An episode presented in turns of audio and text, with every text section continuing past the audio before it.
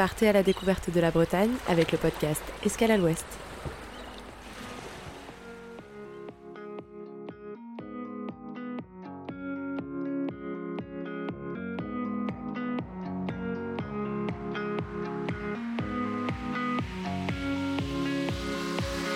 Bonjour à toutes et à tous et bienvenue dans ce nouvel épisode du podcast Escale à l'Ouest. Depuis le début de ce podcast, on a abordé de nombreux sujets liés au tourisme et aussi à la Bretagne, mais on n'a pas encore eu l'occasion de parler de patrimoine et d'histoire. L'histoire de la Bretagne, elle est riche et complexe, et elle est marquée par une identité culturelle forte, des influences diverses et des événements historiques significatifs. Alors ce serait vraiment trop ambitieux de vouloir parler d'histoire de manière générale dans cet épisode, donc on a choisi de se concentrer sur un monument historique emblématique de notre belle région que vous pouvez visiter tout au long de l'année. Est-ce que vous connaissez l'histoire du château de Fougères Un véritable château fort à l'architecture impressionnante aux portes de la Bretagne? Grâce à notre invité d'aujourd'hui, Benjamin, alias Nota Bene, préparez-vous à être transporté dans un voyage captivant à travers les siècles.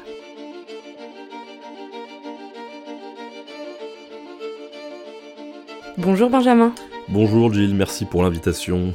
Alors aujourd'hui, on est ensemble pour parler du remarquable château de Fougères et dans cet épisode, tu vas nous aider à comprendre comment et pourquoi un château fort a été construit à Fougères. Bah oui, avec, avec plaisir. En tout cas, je vais, je vais tenter euh, de d'apporter mon, expertise sur le sujet, d'autant que Fougères, c'est... Alors moi, je suis pas breton, hein, pour le coup.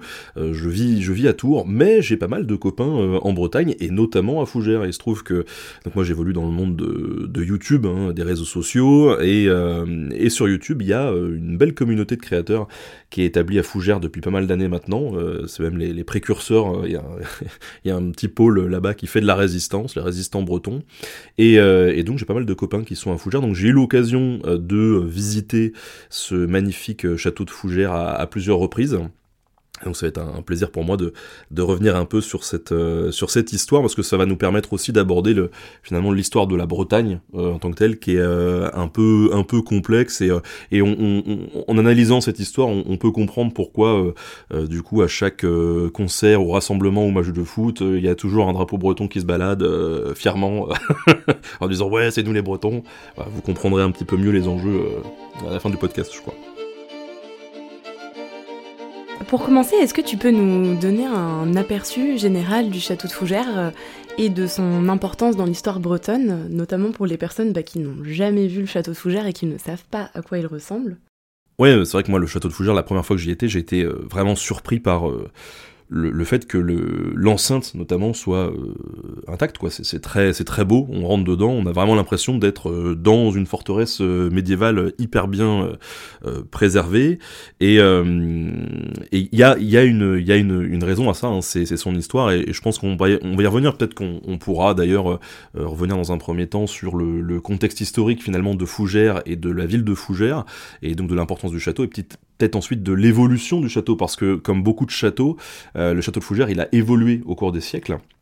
Et donc, euh, bah, ça va nous permettre de, voir comment, avec les progrès de la technique, euh, de la, ce qu'on appelle la polyercétique, hein, l'art du siège finalement, on va faire évoluer bah, les défenses, les dispositifs au, sein de, au sein de la ville. Alors en gros, Fougères, déjà, c'est en Ille-et-Vilaine, pour bien préciser un petit peu tout ça, dans la région Bretagne. Et donc, à l'époque euh, carolingienne, on appelait ça, euh, ce pays, cette région, la Marche parce que euh, toute la zone était censée finalement protéger l'empire de Charlemagne des raids bretons. Hein. Il y avait le royaume de, Charlemagne et il y avait les Bretons de l'autre côté. C'était pas c'était pas unifié. La, France telle qu'on la connaît aujourd'hui, c'est bien plus tardif. Et donc à l'époque, bah, il y avait plein de royaumes différents et y compris au, sein de la Bretagne, c'était assez morcelé. Il y avait pas mal de gens qui étaient indépendants on, reviendra sans doute, euh, sans doute là-dessus. En tout cas, au XVe siècle, on va parler euh, à nouveau pas de d'une marche, mais de marche au pluriel. Et euh, ça, ça va vraiment prendre son sel dans un contexte radicalement différent. Hein. Ça a rien à voir avec finalement la marche carolingienne. Là, c'est les marches de Bretagne. C'est une zone du duché de Bretagne qui est contestée et où les Français et les Anglais vont se faire euh, euh, la guerre. Mais dans, dans, les deux cas, que ce soit la marche ou les marches de Bretagne, c'est euh, en gros la même zone hein, qui nous intéresse aujourd'hui. C'est pas loin de Rennes, pas loin du Mont-Saint-Michel, donc on est vraiment au nord de cette zone frontalière, et c'est bah, c'est vraiment un beau coin à découvrir si vous avez l'occasion d'y aller pendant les, vacances, comme tout le reste du pays. Hein, D'ailleurs, le, pays breton, c'est très très beau. Donc Fougères, euh, c'est vraiment sur cette euh, zone frontalière et c'est une super forteresse à, visiter. En fait, c'est une des, euh, des plus grandes enceintes fortifiées d'Europe qui reste complète. C'est assez rare, donc faut en profiter et, les gens le savent pas forcément. Donc on, a on a cette impression quand on rentre dans le château de Fougères que c'est fait pour fait pour durer quoi. On se sent un peu en sécurité quand on, est au milieu, entouré comme ça par cette grande muraille. On se sent on se sent vraiment en, en sécurité. Donc vraiment si vous voulez avoir une idée de ce que c'est qu'un château médiéval, euh, et puis de ce que c'est l'art du siège aussi au Moyen Âge, euh, faut pas hésiter, c'est à voir. En plus, il y a des équipes hein, sur place qui font visiter, euh, il y a des ateliers. Moi, je sais que j'avais été tiré à l'arc avec, avec mes enfants là-bas, c'était super bien passé, on avait été bien accueillis. donc, donc faut pas, faut pas, faut pas, faut pas hésiter à, y aller quoi. en tout cas, ce qui est intéressant aussi de noter, c'est que cette forteresse de, de Fougères, euh, bon, aujourd'hui elle est unique parce qu'elle est quand même très bien préservée, mais à l'époque, euh, durant tout le Moyen Âge, c'est loin d'être un cas isolé. Hein. Euh, parce que ce château, comme je l'ai dit, se situe sur la frontière de la Bretagne, donc c'est une zone qui va être très conflictuelle, vraiment, il y a beaucoup de guerres durant tout le Moyen Âge euh, dans ce coin-là, et donc du nord au sud de cette frontière, eh ben, il va y avoir pas mal d'ouvrages fortifiés. Par exemple, côté français, on va retrouver euh, euh Angers, Laval, même le Mont Saint-Michel. Il y a tout un tas de dispositifs défensifs qui sont mis en place. Et bah, tous ont leur pendant breton, hein, finalement, avec par exemple Nantes, Clisson, là où il y a le fameux Hellfest, Rennes, Saint-Aubin-du-Cormier, et bien sûr Fougères. Voilà, chaque, chaque château, chaque édifice a son un autre édifice en face pour répondre finalement aux besoins d'attaque et de, défense. Voilà. Et, euh, et quand je parle de côté, euh, côté français, côté breton, c'est pas vraiment des, des côtés euh, qui sont bien définis puisque tout ça est très mouvant en gros, chez chaque duc de Bretagne ou euh, chez chaque baron qui défend son petit bout de territoire, son édifice, euh, on change un peu de camp comme euh, comme on veut, quoi. Hein. c'est un peu, voilà, en fonction de, comment ça nous arrange. Aujourd'hui, c'est pareil. Hein, en politique, on voit des gens qui zigzaguent comme ça entre les différents partis, etc. Bon, bah, à l'époque, c'était pareil. Et puis, quand t'as tes tes propres intérêts à défendre d'un point de vue local, eh bah, au gré des envies, tu peux tu peux tu peux changer. En tout cas, je le disais, il y a eu beaucoup de conflits euh, cette région frontalière, elle va voir passer plusieurs euh, matchs, on va dire, au, fil des siècles. Déjà, euh, on va dire du 6e siècle, 9e siècle, on a les, Francs et les Bretons qui vont s'affronter. Ensuite, vers 11e, 12e siècle, on a la Bretagne qui va affronter la Normandie. entre le 12e et le 15e siècle, on va avoir la France et l'Angleterre, notamment la, guerre de Cent Ans. et puis rebelote au 15e siècle, Bretagne versus France. tout ça, ça s'arrête finalement qu'en 1400 88. Et donc, euh, euh, ça, c'est vraiment toute l'histoire euh, récente, j'ai envie de dire, de cette région dite des Marches de Bretagne. C'est une, une, région finalement qui a été attaquée par pas mal de voisins, euh, les Bretons, les Francs, et puis tous ceux qu'on a euh, cités euh, juste avant, avec parfois des mercenaires qui venaient de, très loin, et, et, des grandes puissances qui convoitaient cet espace, puisque c'est un espace qui est vraiment stratégique, et donc forcément, dans ce cadre d'une rivalité entre les grandes puissances, et eh ben chaque, chaque duc breton, chaque baron qui contrôle sa forteresse peut se défendre, peut se rendre, peut changer de camp, et les châteaux, ils vont être ils vont être capturés, ils vont être repris, ils vont être rasés, ils vont être échangés, ils vont même être vendus hein, euh, parfois, euh, parce que euh, selon les circonstances, ça peut arranger aussi de, vendre son, château. et bien sûr, avec toutes ces guerres, on va s'adapter aux technologies, et donc les châteaux vont toujours être développés, ils vont être renforcés, ils vont être réadaptés pour matcher avec les, les progrès militaires. Donc je pense que ouais, ça peut être intéressant euh, peut-être de, parler, euh, en tout cas, de, l'histoire des seigneurs de Fougères dans un premier temps pour comprendre un petit peu ce, contexte euh, historique, géopolitique, et puis après peut-être de, si tu le veux, hein, de, développer l'évolution du château, parce que je trouve que c'est intéressant aussi.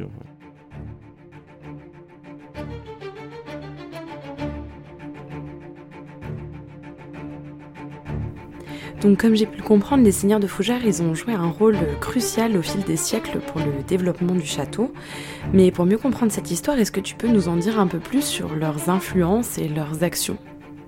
Alors au XIe siècle, si on peut commencer par là, en gros, on va commencer par les par deux, euh, deux, euh, deux régions qui, euh, qui, ont des identités un peu fortes. Voilà. Breton versus Normand. Alors au XIe siècle, euh, la Bretagne a un voisin un petit peu ambitieux qui est la Normandie. Alors les Normands, euh, mais pas que, hein, parce que tu as aussi euh, les seigneurs francs du Poitou, de, de l'Anjou, du Maine, tout ça c'est pas très très loin, qui ont tendance à lancer des raids de pillage vers la Bretagne. en tout cas, quand ils en ont la possibilité, ils s'en privent pas. Alors du coup, on a les seigneurs indépendants autonomes de Fougères. Alors on a Main Ier et puis son fils Alfred, qui ont tous les deux épousé des Normandes. Euh, des mariages entre des grandes familles comme ça, à l'époque, ça se fait euh, souvent pour renforcer des alliances, pour renforcer euh, des liens commerciaux, pour, pour plein de raisons. Mais au cas où, quand même, parce que les gars sont pas fous, ils décident de se faire construire leur château. Voilà. Euh, au, cas où, même s'ils ont épousé des, Normandes.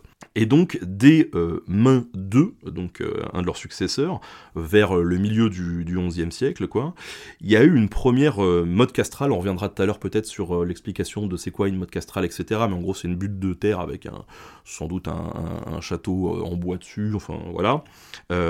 donc une tour de bois, une palissade en bois qui a été établie à cet endroit-là pour, pour le château. Et les barons de Fougères, ils ont quand même un, désavantage, c'est que euh, Fougères notamment, et l'emplacement du château en est euh, vraiment l'illustration, c'est un peu étonnant. D'habitude, on a des châteaux qui sont euh, sur des collines pour permettre de voir un petit peu au loin. là, c'est pas du tout le cas. Hein. Fougères, c'est vraiment dans une cuvette. c'est un peu enterré. Mais au moins, il y a la rivière euh, Nanson qui va euh, former un, coude qui va encercler finalement le, promontoire qui est un peu plus en hauteur, donc le, château reste quand même un peu plus en hauteur, mais il reste dans une cuvette. et ce qui est bien avec cette rivière, du coup, c'est que eh ben, on, peut attaquer que d'un seul côté. Quoi. Donc ça reste une, une belle position stratégique, même s'il y a ce désavantage finalement d'être au fond d'une d'une cuvette. Quoi.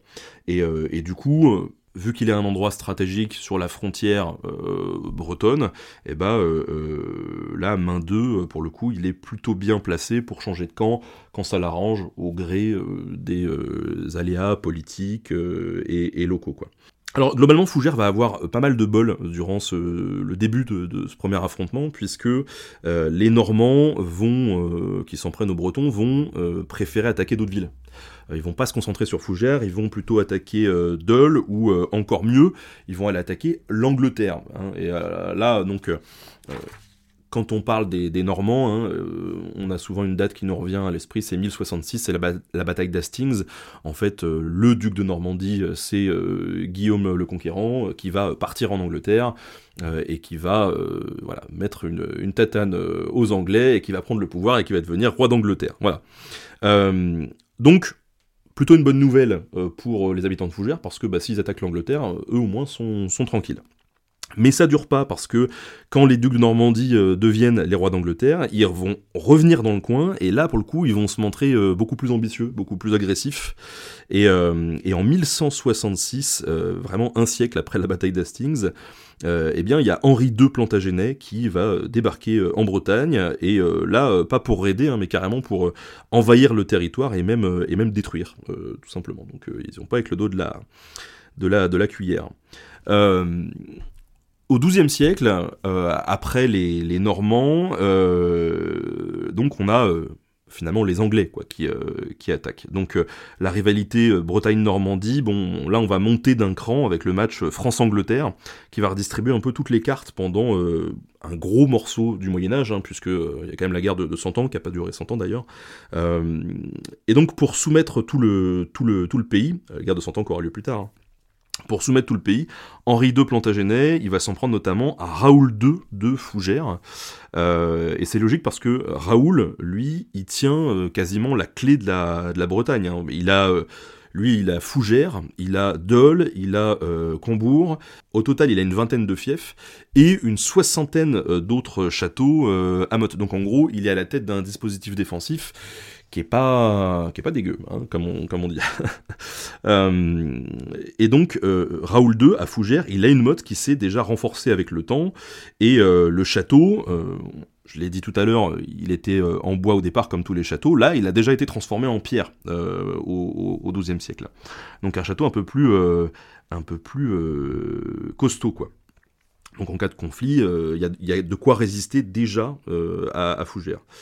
Le problème, c'est qu'Henri II, il, il, confisque un peu euh, tout ce qu'il peut, euh, y compris Dole et, euh, Combourg, et quand bah, Raoul II va protester, il va lui cramer son château de Fougères deux fois, hein, en 1166 et en 1173, donc à sept ans d'écart, le, pauvre château de Fougères, il a, déjà brûlé deux fois. Dans le cas d'incendie, souvent les, les, parties en pierre, elles résistent hein, quand même, donc là, ça a, été, ça a été le cas, mais par contre, pour tout ce qui est bois, donc les charpentes, les toitures, tout ça, ça part en Donc euh, là, il faut tout reconstruire à chaque fois. C'est un peu, un peu compliqué. Bon, Raoul, euh, pour survivre, il va devoir faire un petit peu le, le. Il n'a pas, il a pas, euh, il a pas les épaules pour euh, pour affronter euh, Henri II. Donc, euh, il a négocié. Après, il a demandé l'aide du roi de France. À la fin, il a même fini par retourner sa veste et demander le, soutien de Richard Cœur de Lion, qui se rebellait contre son père, Henri II. bref, euh, au bout de deux incendies, euh, Raoul, il en, a, il en a un peu marre, un peu comme tous les gens du pays. Euh, et on a le duc de Bretagne, Pierre de Dreux, qui est justement le, cousin, l'ami, le compagnon d'armes du roi de France, Philippe Auguste. Et donc, il bah, n'a pas vraiment de mal à choisir son camp, hein, et, à partir de là, il va s'allier à Philippe pour affronter le roi d'Angleterre, Jean Santerre. Donc là, on arrive au XIIIe siècle, et on a le match Bretagne versus France, parce que Pierre de Dreux, euh, eh ben, il va finir par se brouiller avec les, Capétiens, donc les, rois, les rois français, et il va organiser un gros soulèvement euh, de 1230 à peu près, à, à, 1235. Et le nouveau baron de Fougères, Raoul III, hein, il se foule pas, à chaque fois ils, reprennent vraiment, ils, ajoutent juste un, chiffre derrière. Euh, on a Raoul III qui est pas prêt de le suivre, clairement. Du coup, il soutient les troupes françaises, et lui aussi, il est adoubé par un roi de France, Louis IX lui et tous les autres après lui, hein, Raoul euh, donc 2, 3, 4, euh, ils vont construire une véritable forteresse avec plusieurs ceintures de remparts. En, y a, au château de Fougères, il y a trois euh, remparts quand même au total, ce qui est, euh, ce qui pas rien, hein, c'est des beaux édifices quoi. Euh, donc il y a trois ceintures de rempart. Alors la première, c'est ce qu'on appelle l'avancée, c'est ce qui va bloquer le passage le plus étroit en euh, s'aidant de la rivière que j'ai mentionné tout à l'heure, qui fait le, coude euh, autour du, château. Euh, la seconde, c'est une, une, très grande enceinte, elle va entourer toute la bande de terre et donc elle va former ce qu'on appelle la basse-cour. Et puis la troisième enceinte, elle est vraiment perchée sur la roche au-dessus de l'eau et elle était censée accueillir un donjon. Alors là, on arrive au, XIVe siècle, on arrive dans une nouvelle phase de conflit entre la France et le Poitou, et là, euh, donc on a euh, Jeanne, la fille unique de Raoul III, qui était le seigneur de Fougères, qui va épouser un euh, Lusignan. Alors les Lusignans, c'est des puissants seigneurs de la Marche, hein, de, Bretagne, qui viennent plutôt du Poitou, du Limousin, qui sont maîtres d'Angoulême hein, notamment, et ils vont récupérer, par le biais de ce mariage, le fief de Fougères. Voilà. Sauf qu'en 1304, euh, 1305, il y a Guy de Lusignan qui fait comme euh, jadis euh, Pierre de Dreux, et il va changer de camp, hein, il va trahir le roi de France Philippe le Bel, il va s'associer au roi d'Angleterre Édouard Ier, et, euh, et, une fois vainqueur, euh, bah, le roi français va s'emparer des domaines des Lusignans, y compris de Fougères en 1307. Donc, euh, vous voyez, on est, rien qu'au milieu déjà de la partie historique géopolitique, et on voit que c'est un peu le bordel. Fougères change plusieurs fois de camp, plusieurs fois d'allégeance, et, je pense, à mon avis, que les, pauvres gens qui vivent là doivent être un peu paumés, quoi. Ils doivent se dire, bon, bah, moi, tant que je peux continuer à cultiver mes, mes, terres, en fait, je m'en fous un petit peu. Donc euh, le roi français donc, euh, va, s'emparer de ces, ces domaines. Euh, et c'est Pierre d'Alençon, qui est le frère du roi, qui va devoir gérer la forteresse. Euh, et lui et ses descendants, ils vont faire de la basse-cour un véritable petit palais hein, à Fougères pour son épouse euh, Marie de, la Cerda, qui est la, fille du roi d'Espagne, Ferdinand II, hein, rien que ça. Et, donc c'est également lui qui va construire certains édifices comme la, tour Mélusine. Voilà. à partir de là, on arrive sur le gros morceau, la guerre de Cent Ans. Euh, on retrace un petit peu tout, le Moyen Âge hein, à travers ce, château de Fougères finalement. Euh, 15e siècle, Bretagne versus France, c'est le round 2, on va dire, c'est la, revanche. Euh, donc la guerre de Cent Ans qui va euh, rebattre un petit peu les cartes. La situation de, Fougères, elle a quand même vachement changé puisque le descendant de, de, Pierre qui s'appelle Jean d'Alençon, c'est un des compagnons de Jeanne d'Arc, rien que ça. Mais ça lui a pas porté vraiment chance puisqu'il a perdu beaucoup de domaines, il est presque ruiné lorsqu'il doit payer une énorme rançon après sa capture à, Azincourt, hein, qui est un fiasco pour, euh, pour, les Français, clairement. Euh, du coup, en 1430, vu qu'il a plus de thunes, il décide de vendre Fougères. donc euh, on le voit, Fougères, ça a été brûlé, ça a changé d'allégeance. Comme je vous disais tout à l'heure, bah là c'est vendu aussi, hein, au gré des circonstances. Et donc il va vendre Fougères au duc de Bretagne. Il faut dire que ces derniers, ils ont un peu les, moyens parce que euh, à force de, changer de camp finalement, ils ont été plutôt malins, ils ont peu souffert de la guerre de 100 ans et, euh, du coup ils ont encore euh, une bonne capacité économique. donc c'est vraiment surtout les Français et les Anglais qui ont souffert dans le conflit, les Bretons eux ils ont un peu été épargnés. Et euh, c'est justement l'attaque de Fougères par les Anglais en mars 1449 qui va relancer euh, le, conflit euh, France, France-Bretagne en fait, hein, parce que les Anglais vont être balayés par les Français, ils vont perdre la Normandie, puis l'Aquitaine. Et ils vont, il va plus leur rester finalement que, Calais hein, jusqu'en 1558. Donc les ducs bretons, qui sont alliés au roi de France à l'époque, faut suivre, attention, hein. Euh, ils vont chasser les, mercenaires qui restent dans le coin, et, euh, au passage, ils vont euh, rénover Fougères au cas où Fougères se fait de nouveau attaquer. Donc la forteresse va s'adapter finalement aux nouvelles technologies meurtrières, avec la construction notamment de tours d'artillerie. donc là, on, arrive encore une fois sur une évolution architecturale pour les besoins de, de, la guerre. Mais là, il va se passer un, va se passer un truc, euh, quand même. Euh, c'est que tout ce dont on a parlé avant va être euh, littéralement flanqué par terre. En gros, la Bretagne, elle peut plus jouer le troisième rôle en changeant de camp pour maintenir son équilibre, elle peut plus s'amuser à faire ça, parce que là, bah, l'Angleterre, ça y est, ils ont été battus, ils sont repoussés. La France, elle est là, elle reste quand même assez puissante, et du coup, bah, c'est logique, c'est prévisible sans son grand rival, bah, il faut peu de temps pour que la France euh, gobe finalement les dernières principautés autonomes du coin, y compris son petit voisin breton, qui peut plus euh, sortir de cartes de sa manche, hein, puisqu'il les a toutes euh, épuisées. Donc en 1488, eh bien, le royaume de France va attaquer Fougères. Fougères tombe, et comme tout le duché de, Bretagne. Hein. Et c'est comme ça qu'à la fin du Moyen Âge, bah, pendant la Renaissance, on a les domaines euh, d'Anne et de Claude de Bretagne, euh, y compris Fougères, qui sont définitivement rattachés à la France. Et euh, comme elle est plus très utile, cette forteresse, eh ben, la forteresse, elle n'est plus renforcée, et au contraire, elle va se désarmer peu à peu.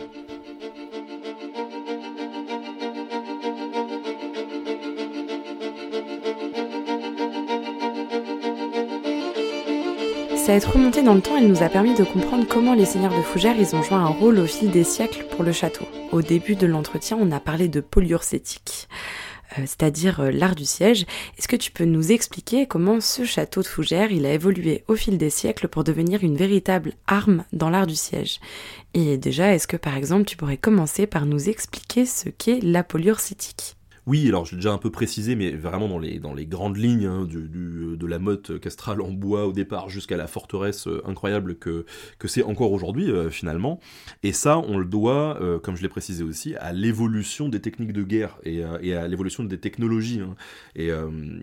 Et donc principalement à ce qu'on appelle la poluercétique. La poluercétique, alors euh, bon, c'est un mot un petit peu, un petit peu savant, euh, ça vient du grec euh, polis, ça veut dire la cité, hein, tout simplement, et erkos, l'enceinte. Donc la poluercétique, c'est l'art de l'enceinte, donc en gros c'est la, science du siège. C'est une vraie science, hein, et pour le coup, depuis, depuis longtemps, si on remonte j'avais eu l'occasion de faire des émissions ou même d'écrire dans un bouquin sur euh, euh, Alexandre le Grand euh, et la polyarcétique, notamment les, sièges qu'ils ont pu mettre en place durant le siège de, de Tyr, un truc incroyable où tu avais une, une île qui était une, cité forteresse, quoi, et puis bah, ils avaient écrit pour savoir comment est-ce qu'on va faire pour assiéger ce, ce truc-là, et donc il y a plein de méthodes, de techniques, de tests qui sont mis en œuvre pour essayer de, prendre cette place forte, et donc euh, bah, c'est une, vraie science, hein, pour le coup.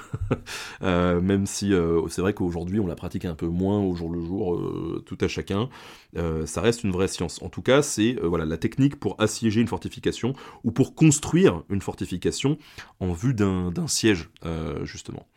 Et ça, pour expliquer la polyhercétique, finalement Fougère c'est un peu le top du top, parce que en 5 siècles, on l'a vu, le château, il n'a pas arrêté de se perfectionner et euh, on peut clairement voir, ou en tout cas euh, imaginer quand on se rend sur place, comment euh, on se défendait finalement à telle ou telle époque. Alors si on reprend un peu les choses dès le début. 11e siècle, en gros, on peut considérer qu'il y a une mode castrale. Donc, c'est quoi? C'est une élévation de terre, une petite colline, quoi, qu'on va entourer d'une palissade de bois. Donc ça, déjà, c'est dans pas mal de films, vous pouvez, vous pouvez voir ça, hein, c'est euh, dans le film Braveheart notamment, euh, avec Mel Gibson, vous voyez très bien ce genre de, de petite fortification au début du film, et donc il y a une tour en bois qui est au centre de ce dispositif avec la palissade. Alors l'atout à Fougères, c'est le fameux méandre du Nanson qu'on a évoqué tout à l'heure, qui fait presque une douve naturelle en fait, pas complètement fermée, mais ce qui fait qu'on peut attaquer que d'un seul côté. Euh, il est évident qu'on va pas attaquer du côté de la rivière, parce que si on a les pieds dans l'eau, on est moins mobile, ou euh, on coule un petit peu avant de pouvoir euh, faire surface. Donc on peut attaquer que d'un seul côté, donc ça limite quand même les, possibilités. Assez rapidement va apparaître une, large partie des bâtiments qui vont passer du, bois à la pierre, euh, et puis, euh, euh, donc quand on rentre dans l'actuelle grande basse-cour, la première chose qu'on voit, bah, c'est les grands logis de pierre qui sont, qui sont effondrés aujourd'hui. Donc on voit les restes de ces, de ces logis qui sont adossés à, enfin de ce grand logis plutôt, qui est adossé à la muraille. Et on a certains éléments qui datent peut-être je dis bien peut-être, euh, du XIe siècle. On n'est pas tout à fait sûr euh, des dates, au plus tard ça arrive au XIIe siècle, euh, donc on va, on, va, on va en reparler, mais ça il faut, faut être aussi honnête, c'est-à-dire qu'on n'a pas toujours les, des réponses précises en histoire, on peut pas toujours dater de manière extrêmement précise, donc on, suppose que ça pourrait dater du XIe siècle, mais c'est peut-être un peu plus tardif. en tout cas, on passe, fameuse mode de bois, finalement, à un château en pierre, un vrai château fort. Alors, comment on fait pour construire un château avec, euh, cette pierre? Alors, le mieux, c'est de se fournir dans des carrières de pierre qui sont pas loin. Et là, on a du bol parce que euh, le schiste des collines qui euh, entourent l'actuel château de Fougères, bah, il est local, il est pas cher et il est pratique pour faire du gros boulot. donc, c'est ça qu'on va utiliser.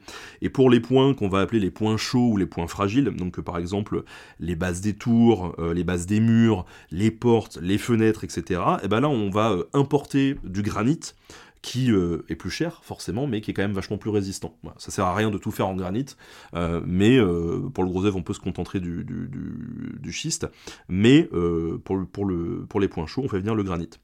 Et puis donc, il y a ce fameux logis. Alors clairement, au tout début du XIIe siècle, dans la grande cour, il n'y a pas que des petits bâtiments disparates, il y a le grand logis qui est seigneurial, hein, on va dire, on a même retrouvé les restes d'une cheminée euh, romane. On a euh, une cheminée qui est quand même assez grande, avec des petites colonnettes. On a retrouvé des restes d'enduit rouge. Donc clairement, c'était une cheminée euh, d'apparat, j'ai envie de dire. c'est pas une cheminée de cuisine, quoi. ce qui veut dire que c'était quand même un, lieu qui était important. Il y avait un hôte de marque à l'intérieur parce qu'on s'est donné la peine de faire une belle cheminée.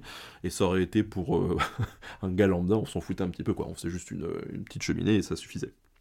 Donc ce premier logis euh, roman, il va pas s'arrêter de se transformer finalement au fil des siècles, et à un rythme assez rapide, hein, euh, comme si finalement chaque nouvelle génération d'habitants bah, vous laisse mettre à l'aise. Hein. Euh, nous, à notre époque, quand on emménage dans un appart, et ben on refait la déco, on se dit ah, tiens ça c'était un peu un peu dépassé ce papier peint. Bon bah eux ils font ils font pareil avec avec leurs moyens. Voilà, ils ont ils ont raison, faut se faut se mettre à l'aise quoi. donc il y a une une grande salle à colonnes qui va être euh, à l'ouest du château, euh, qui servait peut-être de, euh, de. Alors c'est un peu l'équivalent de les holas des atriums des villas romaines, où on va recevoir les invités, etc. Et puis il y a une chapelle, ça c'est très important parce qu'on est dans un contexte, le Moyen Âge, où la religion c'est très important aussi. D'ailleurs la, religion n'est pas dissociée du, pouvoir, enfin tout ça se, mélange, se vit quotidiennement, on peut pas, on peut pas dissocier les deux. Donc forcément il y a une chapelle. Et donc on a à ce moment-là, euh, vraiment au XIIe siècle, deux ensembles finalement. Il y a l'ensemble qui est en hauteur, donc là c'est vraiment le donjon fortifié, purement défensif, euh, vraiment voilà fonction militaire quoi. On, on va pas s'embêter à vivre à l'année là-dedans parce que franchement c'est pas over confortable. Et en contrebas, un peu plus loin, il y a l'espace du ce qu'on appelle le domicilium, hein, le domicile où vivaient vraiment les seigneurs de Fougères où ils allaient prier, ils cuisinaient, euh, ils mangeaient, euh, ils dormaient, ils recevaient les convives, euh, bref, ils vivaient quoi. Et donc, on, enfin, on comprend bien, c'est assez, c'est assez naturel qu'il y a deux espaces pour deux fonctions différentes, et, on retrouve ça finalement partout ailleurs. Hein, des logis séparés du fort, il y en a à Laval, il y en a à Mayenne. C'est pas un cas isolé à Fougères, c'est comme ça que ça se faisait de façon régulière dans, les autres lieux de, défense. Et donc, avec le temps, finalement, les, les ceintures de rempart, elles vont venir unifier tout ça.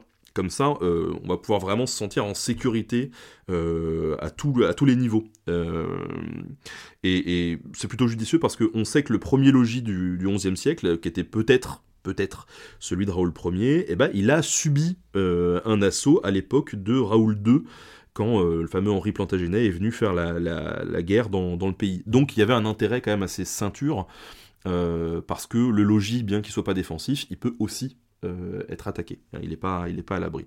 Donc pour conclure, on peut dire que 11e, 12e siècle, c'est la première grosse campagne de travaux de Raoul I, Raoul II. Euh, on part de presque rien pour aboutir finalement à un château, à un ensemble qui est euh, complet et qui est très différent de toutes les petites mottes et des tours de guet défensives qui vont parsemer le pays.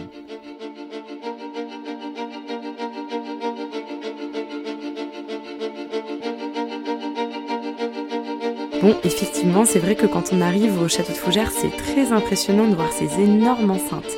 Est-ce qu'on peut en savoir davantage sur l'histoire, la construction et le rôle de ces structures emblématiques? Ces trois enceintes-là, elles ont été construites euh, pour une bonne raison, c'est vraiment pour que le château puisse euh, eh résister face à l'ennemi et puis avoir un, côté un peu dissuasif aussi, hein, de se dire que quand un type va passer devant, qu'il se dise pas euh, oh tiens ça a l'air facile de, de, prendre ce château, je vais y aller. Non, il faut qu'il ait l'impression que c'est pas facile, qu'il va perdre des gars, euh, il faut y réfléchir à deux fois avant d'y aller.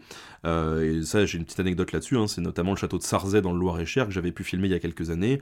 Euh, le truc est un peu perdu au milieu de nulle part. Il y avait, je sais plus, je crois, c'est pareil, trois ceintures de, de, de, de, remparts, 28 tours. bref, le truc était tellement impressionnant que les Anglais l'ont jamais attaqué. À chaque fois qu'ils passaient devant, ils faisaient le tour en disant bon ça on laisse, on sait qu'on va pas y aller quoi. Donc là, le but, c'est aussi de, pouvoir euh, intimider en plus de protéger. Donc on a une première enceinte, c'est ce qu'on va appeler euh, l'avancée. Donc, euh, alors quand je dis première enceinte, c'est vraiment pas parce que c'est la plus ancienne des enceintes, mais c'est surtout la première qu'on va rencontrer sur son chemin quand on veut attaquer. Donc, euh, je le disais, il y a la rivière Nanson qui a été, euh, qui a été fermée, là, pour le coup, hein, qui, euh, qui, forme une douve bien fermée. Et en plus, sur cet accès bien galère, bien étroit, l'unique accès par lequel on peut rentrer dans cette forteresse, bah là, on a construit une cour qui va être entourée de deux portes fortifiées et trois autres tours. Donc, une fois que vous arrivez dans cette cour-là, en tant qu'attaquant, c'est un peu la boucherie, quoi. Ça tire dans, tous les sens, et c'est compliqué de, s'en sortir. La construction de cette première enceinte, finalement, euh, elle est euh, bah, très dissuasive et elle va servir à protéger aussi une suite de, moulins à eau qui va être installée le long du, euh, du fossé. L'objectif, c'est vraiment de s'y casser les dents avant de pouvoir rentrer dans la seconde enceinte.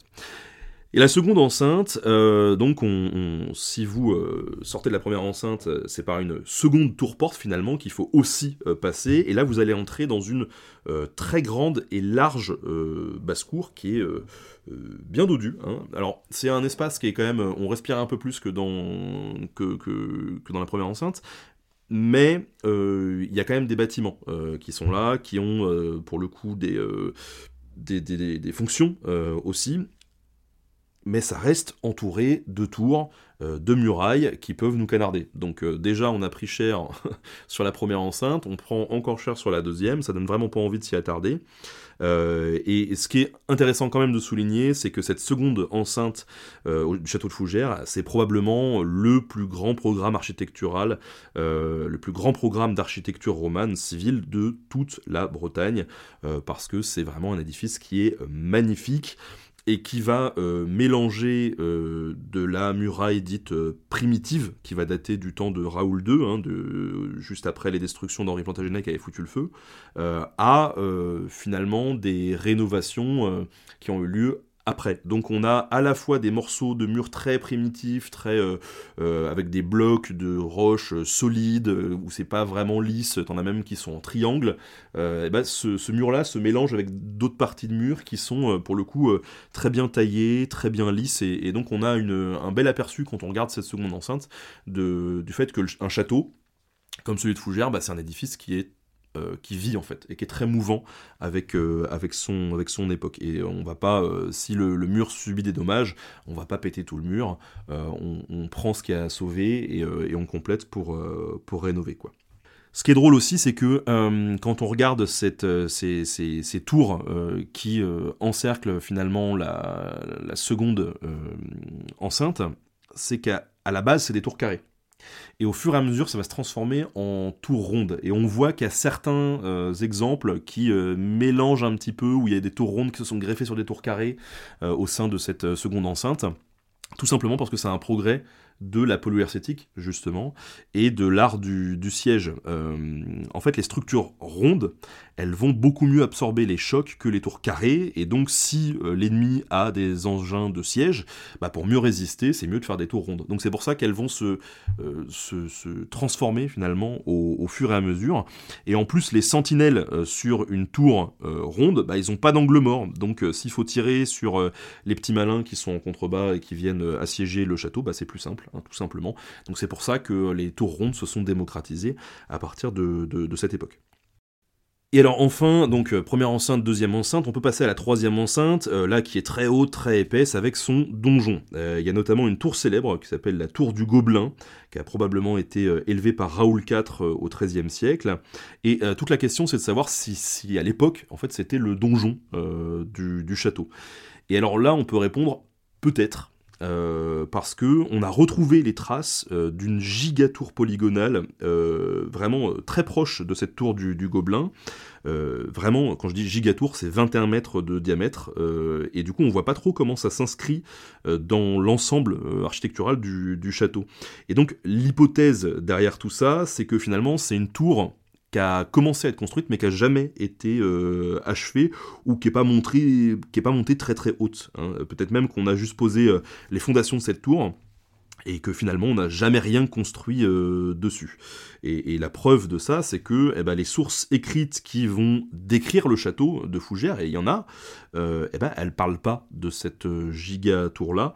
Donc voilà, ça semble assez impossible vu la taille de 21 mètres des restes de cette, euh, des fondements de cette tour, euh, qu'il y ait eu ce, gros donjon. Donc euh, potentiellement, il y avait peut-être un gros donjon en préparation qui n'a jamais été sorti de, terre. Voilà. Peut-être que Raoul II, les Lusignans ont voulu monter le donjon, ils ont eu les yeux plus gros que le ventre, peut-être que ça, ça, ça coûtait trop d'argent, je ne sais pas. En tout cas, euh, c'est une construction qui a été abandonnée et il reste cette fameuse euh, tour du, euh, du Gobelin pour le coup et les fameuses bases de cette grosse tour polygonale dont on a retrouvé les, trous de, de poteaux. Voilà. Mais ce qui est intéressant quand même de préciser, c'est que cette tour polygonale, eh bien, elle était à l'emplacement exact, pour le coup, de la fameuse motte castrale, c'est-à-dire le tout premier château euh, de bois de Fougères qui avait été érigé au même endroit. Donc il y avait quand même la volonté euh, à la base, quand il y a eu ce projet de très grosse tour, de vouloir reconstruire les trucs au, même endroit.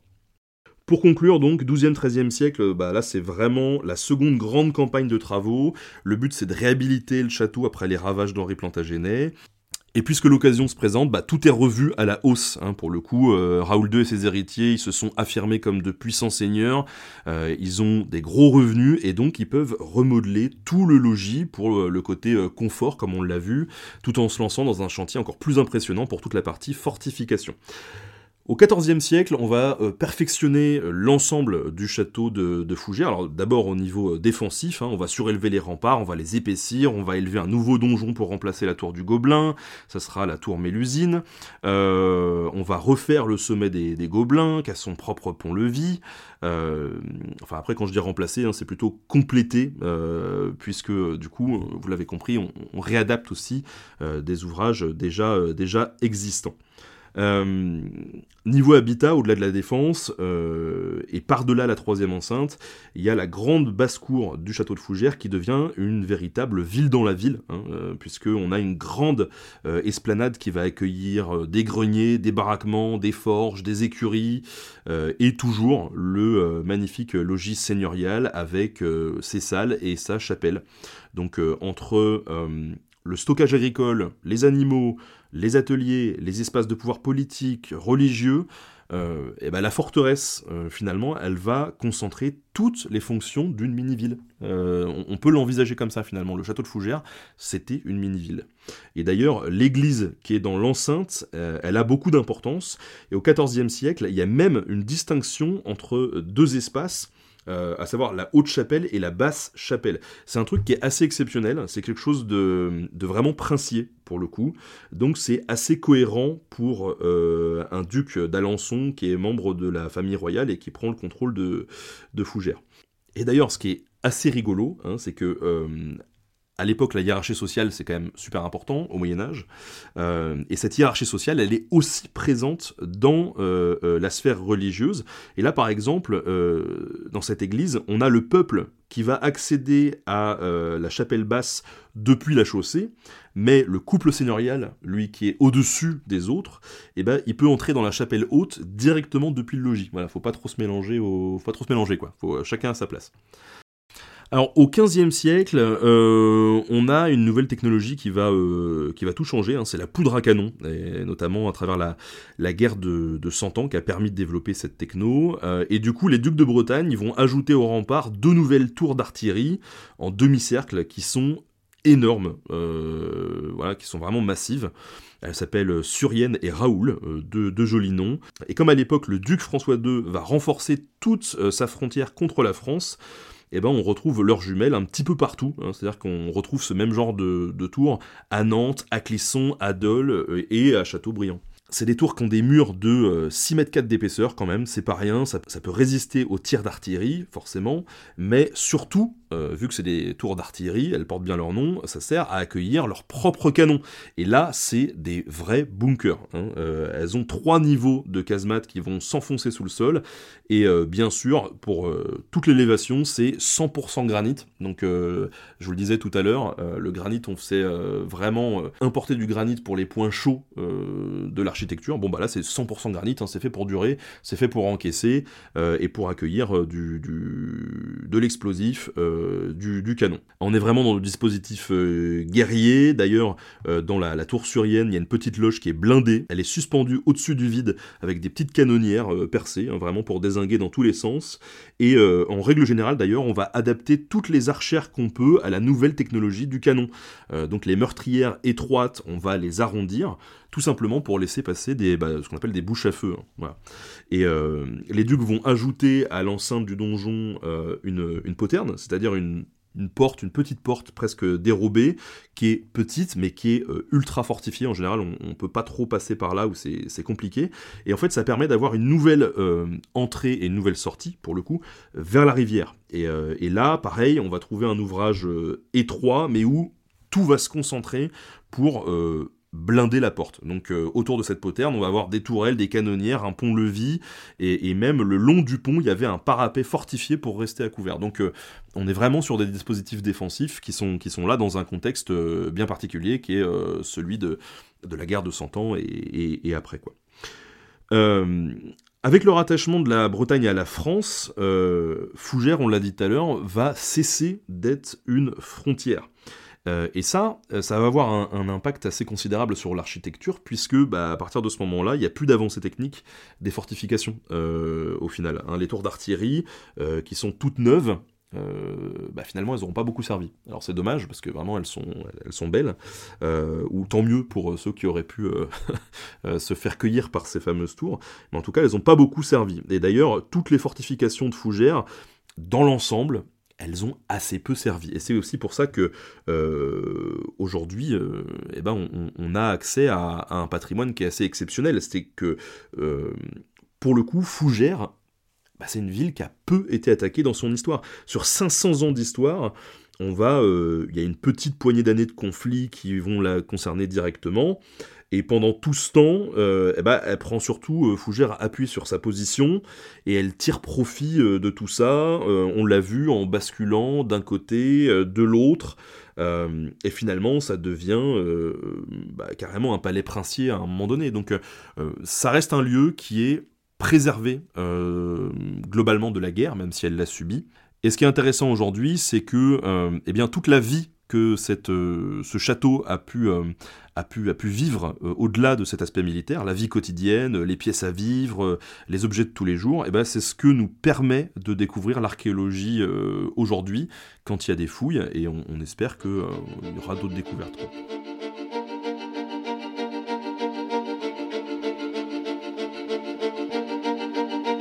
Du coup, si on peut encore visiter le château de Fougères aujourd'hui et si on a beaucoup appris euh, bah, de sa construction, de son histoire, euh, etc., c'est qu'il y a quand même des efforts de restauration et de conservation qui ont été entrepris pour préserver ce château. Est-ce que tu peux nous en dire un peu plus à ce propos? Oui, alors il faut savoir que euh, alors Fougères fait pas exception, hein, comme ça se fait à l'époque. Je le disais, on restaure parfois le château avant même de le fouiller. Euh, parce que tout simplement on veut en profiter euh, du château. Et c'est normal, hein, les, châteaux ça reste des lieux comme euh, d'autres lieux qui, bah, qui vivent si on s'en occupe pas, si on vit pas dedans, le truc dépérit quoi. Donc il y a une, alors 1893, il y a une première restauration des tours. ensuite, il va y avoir une, à partir de 1909, une restauration progressive des créneaux de la première enceinte. 1920, on va euh, dégager euh, le plus de terre possible pour voir ce qui reste en dur, à savoir les, murs. Et donc c'est comme ça qu'on va mettre au jour euh, le logis, ou plutôt là où les grandes salles qu'on peut voir à, à, Fougères, avec d'ailleurs des murs hein, qui datent en réalité de différentes époques et qui ont l'air un peu de se chevaucher avec des remaniements successifs. C'est ce que je disais tout à l'heure, c'est un, bâtiment qui est, bah, qui est très mouvant finalement. Et scientifiquement, c'est un peu l'époque qui veut ça, euh, parce que euh, on est quand même vachement moins rigoureux qu'aujourd'hui. Par exemple, on va retrouver une colonne euh, qui supporte des arcs brisés, et tout de suite, on va penser à une chapelle, mais sans trop où savoir la placer dans tout ça. Donc on va conclure, vu les dimensions de, de, de, l'édifice, qui est en gros 8 mètres sur 16, qu'on a affaire à un édifice de l'époque romane, et puis euh, ensuite, on va retrouver des objets précieux en bronze, euh, notamment une clochette.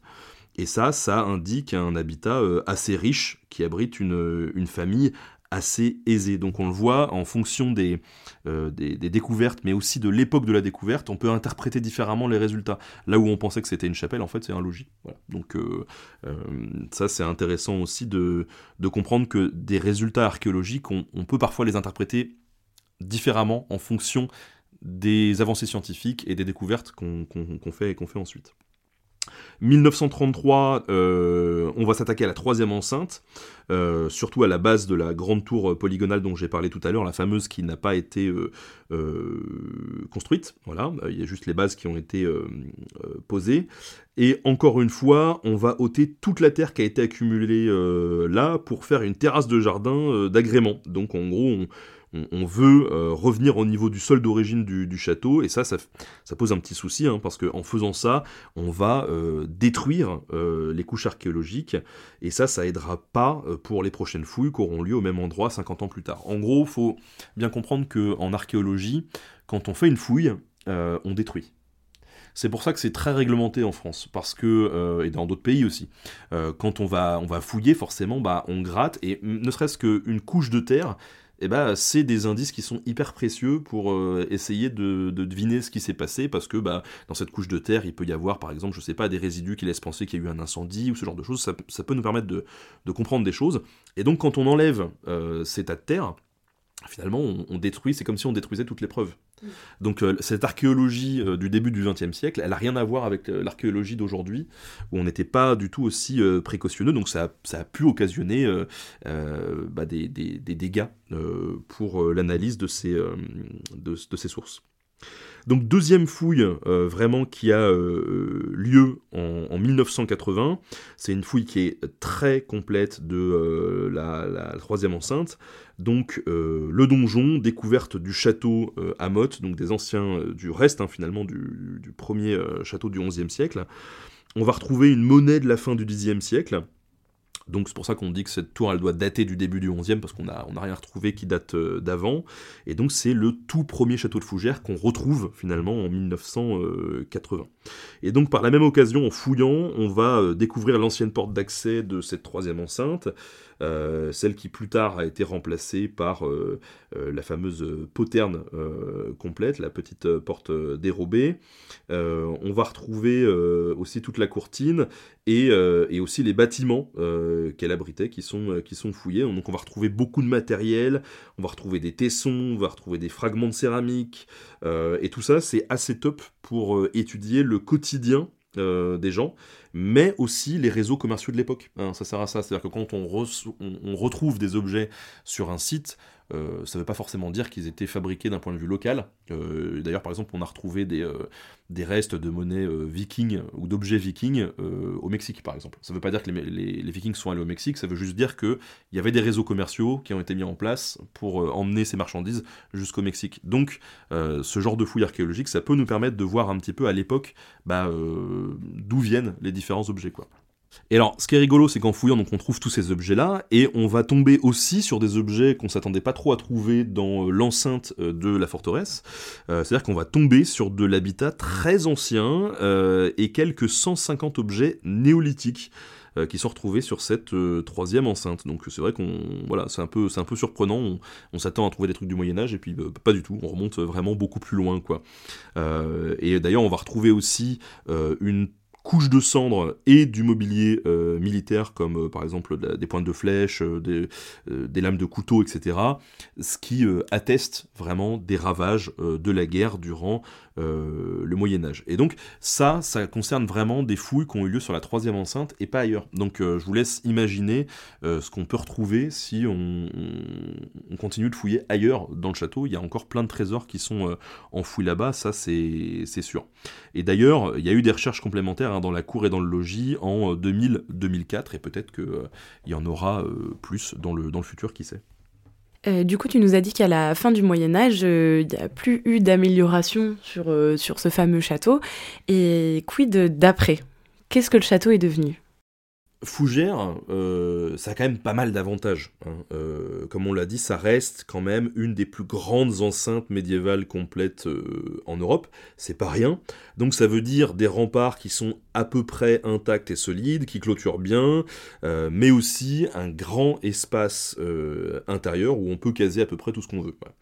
Donc à partir du XVIe siècle, euh, le château, il va servir euh, tour à tour hein, d'entrepôt d'artillerie, puis de résidence pour les gouverneurs de la région, qui vont euh, continuer de mettre les fortifications au goût du jour. Donc ils vont continuer à faire évoluer un petit peu, mais pas autant qu'avant quoi.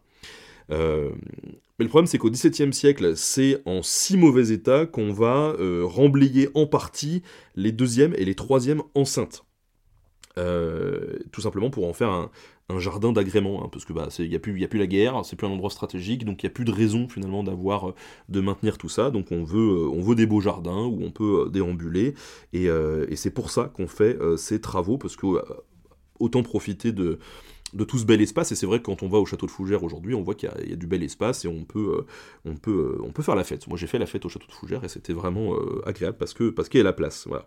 Donc en gros, on fait de la place, on bouge. Le but, euh, c'est euh, de euh, pouvoir rendre l'endroit agréable pour la promenade. Et d'ailleurs, on bouge même la chapelle hein, qu'on transfère ailleurs. et si les murs sont toujours debout, bah, les charpentes des tours, elles, elles vont pourrir, tout simplement. Alors, on parle pas d'un abandon total, mais c'est sûr que le château de Fougères va, perdre en importance quand même. Euh, et au XVIIIe siècle, en gros, le château, il sert encore euh, de prison. Et, euh, et d'ailleurs, les gouverneurs vont continuer à entretenir le château. Donc, il est un peu abandonné de ses fonctions principales, mais il est quand même utilisé. Et vu qu'il sert de prison, eh ben, les gouverneurs ils vont continuer d'entretenir quand même au, moins un petit peu le château, ils vont réparer les ponts, ils vont approfondir les fossés, etc. Euh, mais on n'est plus dans des politiques euh, publiques où on se dit on, va, tout rebâtir, on va tout rénover, euh, voilà. Il faut pas cramer tous les budgets pour, pour ça, parce que finalement, le château de Fougères n'a plus l'utilité qu'il avait durant le, le Moyen Âge. Donc globalement, quand les archives en parlent à cette époque-là, au XVIIIe siècle, bon, on nous dit que le château de Fougères, il est plutôt en mauvais état. c'est pas, c'est pas le fleuron de, de la région, quoi. Ce qui fait que euh, progressivement, euh, eh ben, ce grand logis seigneurial dont euh, on parle depuis tout à l'heure et qui sûrement vous fait envie, en plus de tous ces bâtiments de la basse-cour dont on a parlé, eh ben, ils ont disparu, hein, tout simplement. Il reste que, certaines traces. Donc c'est vrai que c'est dommage pour les gens qui sont passionnés de, patrimoine. On aurait bien aimé voir ça de nos jours, mais en même temps, ça fournit un peu de boulot aux archéologues, donc c'est pas, c'est pas si mal. Alors on l'a vu, du coup, le, le château continue de se transformer, mais, mais plus forcément dans le même sens. Euh, mais ce qui va euh, euh, sauver un petit peu le, château, c'est qu'au 19e siècle, et précisément en 1862, eh bien, le château, il est classé monument historique. Et donc, vu qu'il rentre dans cette catégorie-là, eh ben, on en fait plus ce qu'on veut. On peut plus modifier comme ça, du jour au lendemain, au gré de nos envies, l'architecture du, château. Et donc, la ville de Fougères, euh, eh bien, c'est euh, dépêché d'acheter le château dès 1892 parce que euh, bah, posséder un tel monument, ça coûte cher, ça c'est sûr, hein, parce qu'il faut le, maintenir et éviter qu'il dépérisse. Mais par contre, ça offre quand même pas mal d'opportunités. Et c'est comme ça que par exemple en 1896, on va installer dans le château un musée de la chaussure. Parce que bah, c'est un bon moyen de valoriser le patrimoine hein, en présentant un, une autre sorte de patrimoine, à savoir la, chaussure. Euh, mais donc la, grande avancée qu'on va constater à partir de ce moment-là, c'est que le château, il va être euh, désherbé, il va être déblayé, il va être fouillé, il va être restauré, et ensuite on va pouvoir le transformer en musée. Et euh, alors, la restauration du 19e siècle, elle n'avait pas pour but de garder Fougères en l'état, hein, figé dans le temps. Au contraire, ils ont gommé les changements les plus récents ils ont euh, redressé tout le mur d'enceinte pour faire, comme autrefois, euh, entre, entre guillemets, en gros, ils voulaient retrouver un aspect un peu plus euh, authentique à présenter au, public, quoi, et euh, redonner un peu son, côté vintage euh, au château de, Fougères. Hum, du coup, tu m'as dit qu'avec le fait que, que ce soit inscrit au monument historique, on peut plus faire ce qu'on veut avec le château. Est-ce que aujourd'hui, il est figé dans le temps ou est-ce qu'il continue d'y avoir des, des, recherches ou des améliorations? Alors, ce qui est sûr, c'est que aujourd'hui, on fait les choses autrement. Euh, on est peut-être un peu plus euh, délicat ou, précautionneux, mais ça ne veut pas dire qu'on va arrêter euh, le, travail finalement, parce qu'un monument, faut, faut l'entretenir.